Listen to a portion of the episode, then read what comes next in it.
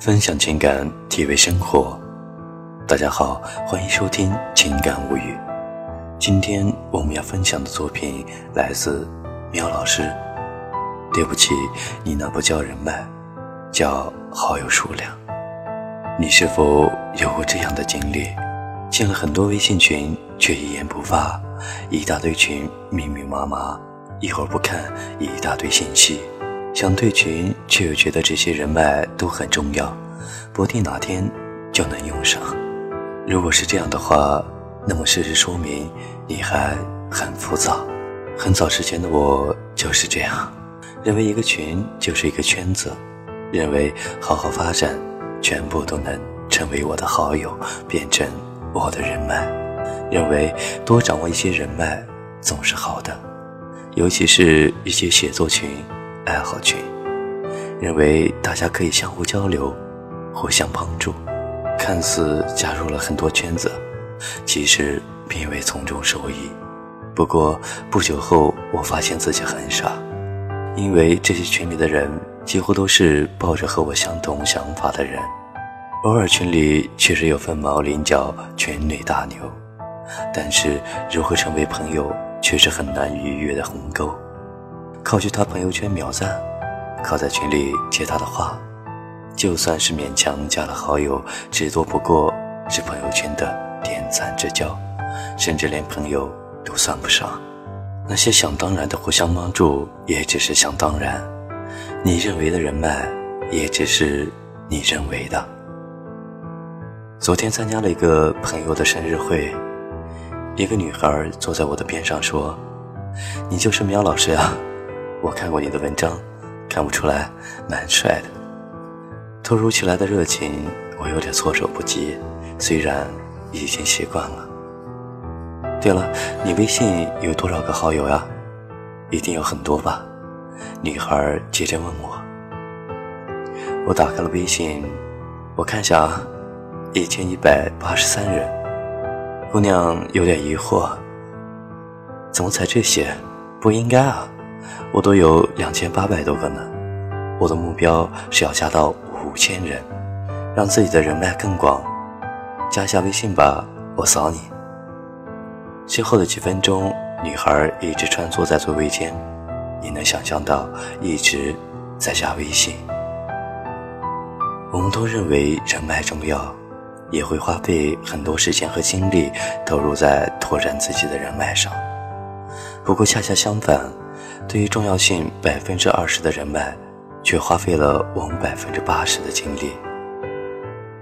我有一个朋友是做编辑的，无论平时工作多累，编辑狗的工作你懂得。只要哪里有一个沙龙活动，某某行业论坛，就一定会去参加。见到人聊两句就加微信，为此也花了不少钱，也失去了很多时间陪伴真朋友的时间。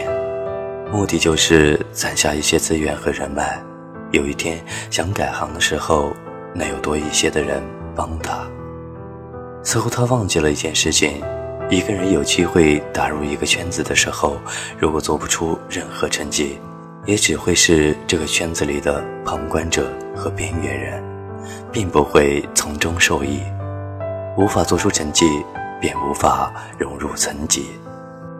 拿我个人来讲，微信里有很多百万粉丝、订阅号、运营人员的好友，这些人在我看来并不算是人脉，因为我深知他们是想转载我数据好的文章授权。如果我想让他们发一些我想发的，不想让他们为难的话，一样还是要给钱。真正的人脉是要大家能够互利互惠。如果没有本事帮助别人，就算把别人的联系方式拿在手里，也毫无价值。只有自己优秀了，人脉才是人脉，不然那只能叫好友数量。我有一个朋友小 A。大学留级生，成绩差，总是独来独往，人缘也不好，这就导致了他的大学同学都很不喜欢他，同学微信群也没有加他进来，每次同学聚会也总是忽略他。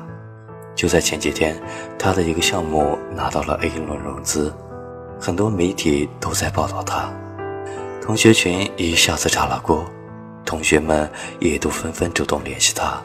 他的同学甚至都在朋友圈转发他的报道。我同学的项目牛叉，靠巴结得不到人脉。当我们努力想要攀附巴结一些所谓的人脉的时候，在这些人眼里，或许自己根本只是一个被屏蔽的小透明，变成了人脉中的小透明。建立人脉关系是很重要，但绝不是见人就嫁。